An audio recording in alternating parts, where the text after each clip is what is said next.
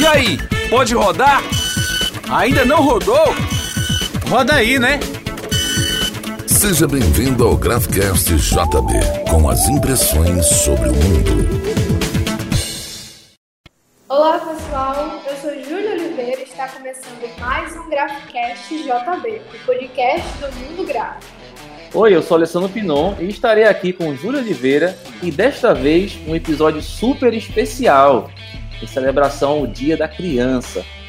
A infância é uma das melhores fases da vida. São várias descobertas, aprendizados e muita diversão.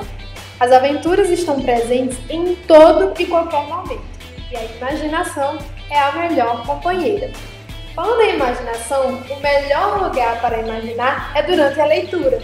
Além de apresentar muitas vantagens para o desenvolvimento a leitura nos permite conhecer vários universos.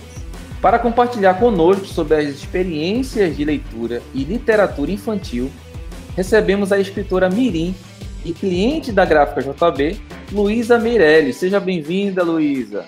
Oi, Alessandro, muito obrigada. Oi, gente, tudo bom com vocês? Eu sou Luísa Meirelles, uma escritora mirim.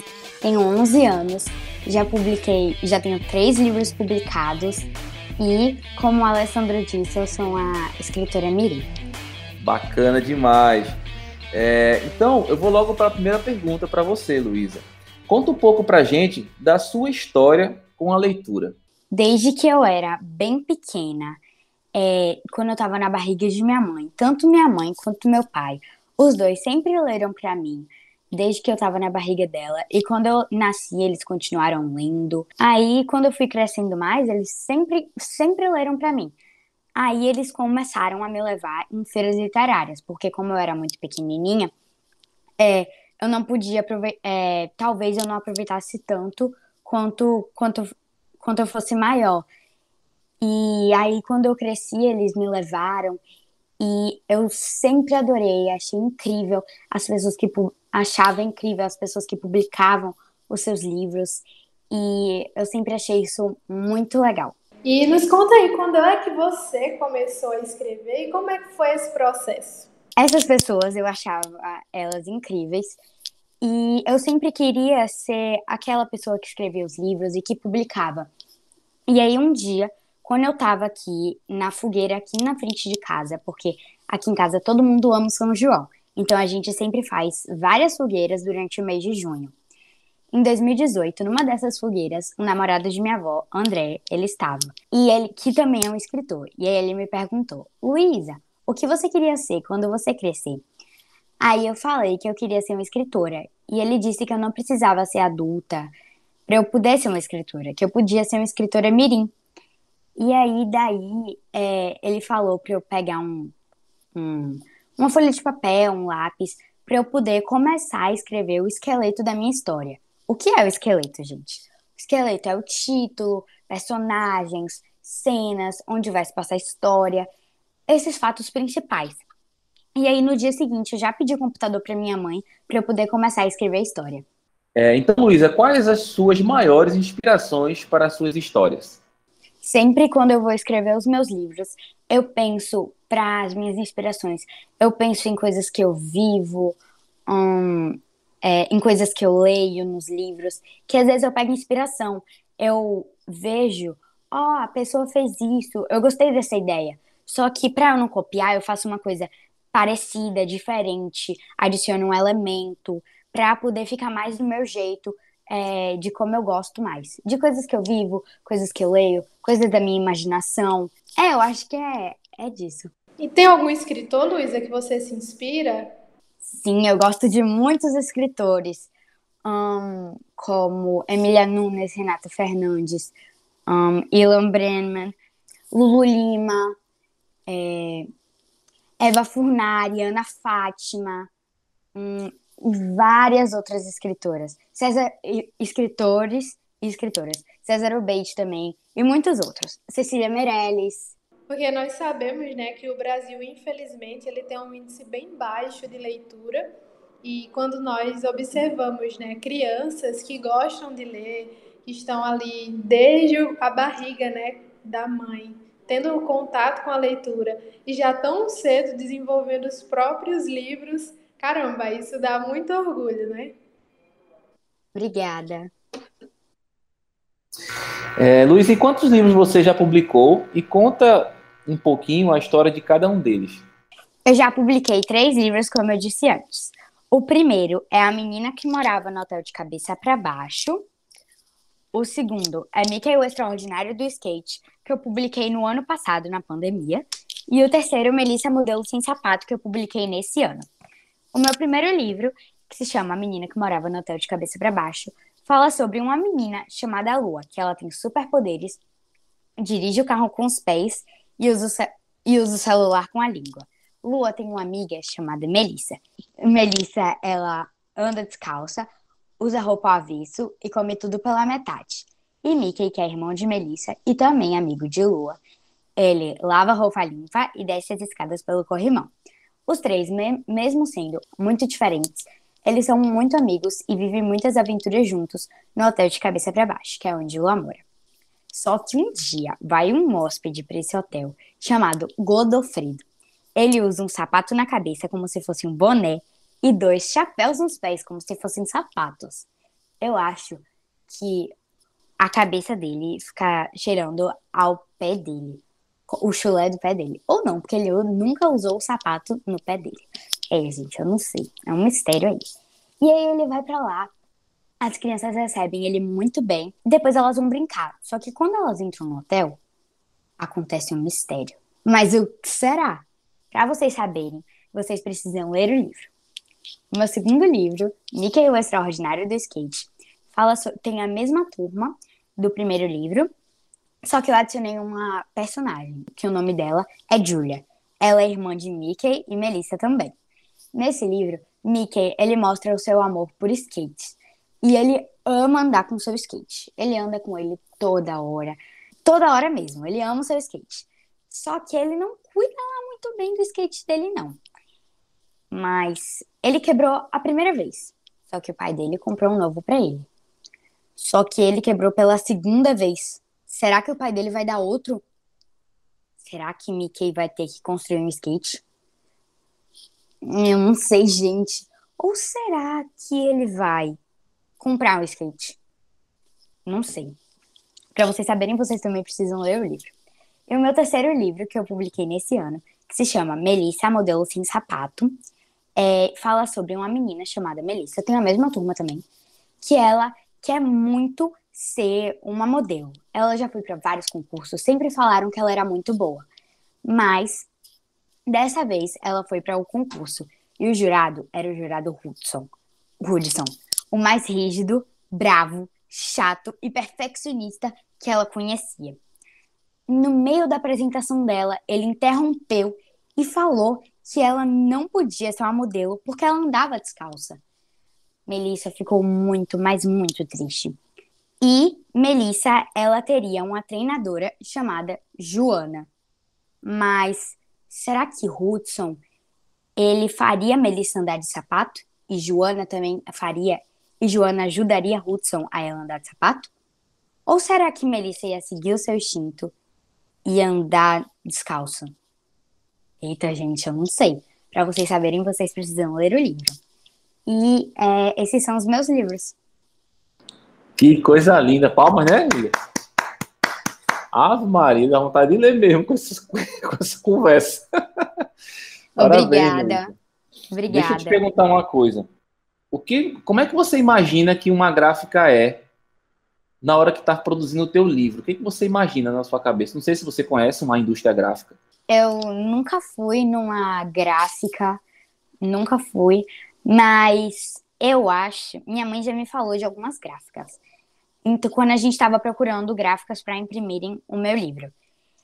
Então, eu acho que deve ser cheio de máquina, com muita máquina mesmo, porque, tipo, se tem 500 livros para imprimir e tem quatro livros que tem que imprimir, não vai ficar esperando, pelo menos eu acho, que ia ser muito complicado se ficasse esperando terminar de imprimir os 500 para depois botar o próximo e ainda ter que fazer mais dois. Ainda mais porque a pessoa ia ficar esperando, esperando, esperando, esperando, esperando. Eu acho que deve ter muita máquina, cada máquina com uma função. Mas logo a primeira palavra que vem na minha cabeça é máquina. Eu acho que é cheio de máquina, cheio de pessoa também, para poder ajeitar. Ó, oh, isso daqui não deu certo, isso daqui não ficou legal. Ah, vai ter que repetir. Ah, por que isso? Por que aquilo? Então, eu sempre imagino essas coisas. que legal, e é, é um pouquinho parecido com isso mesmo, viu? É, tem muita máquina mesmo, muitas pessoas, a gente tem aqui aproximadamente 200 pessoas trabalhando para produzir livros como o seu. e uma outra coisa, é, a gente não faz só o seu livro ao mesmo tempo, a gente imagina você fazer é, aproximadamente 200 serviços ao mesmo tempo, ou no, num dia, durante um dia, fazendo 200 serviços impressos durante o dia. Imagina aí. Precisa de muita máquina, né, Luísa? Meu Deus, muita máquina mesmo.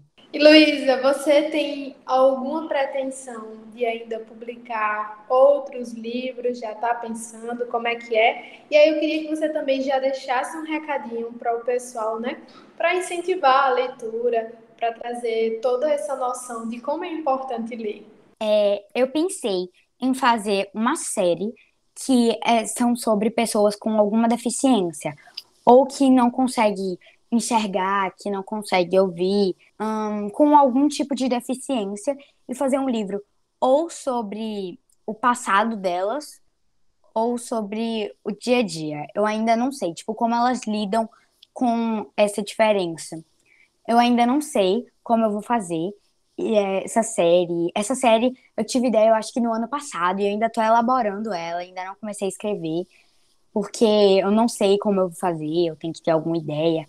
Eu tenho algumas ideias, mas eu ainda tenho que ajeitar tudo direitinho para eu poder é, começar a escrever. E eu já comecei a escrever um outro livro, que é, so que é sobre os cachos da minha mãe, porque antes ela tinha o cabelo liso. E aí eu perguntei para ela, e sempre meu pai ele me mostrava, não sempre, mas às vezes ele me mostrava foto dele com minha mãe e o cabelo de minha mãe cacheado. Aí eu ficava me perguntando, oxe, será que o cabelo dela virou, tipo, era cacheado e virou liso do nada, tipo, transição capelado, o cabelo dela mesmo?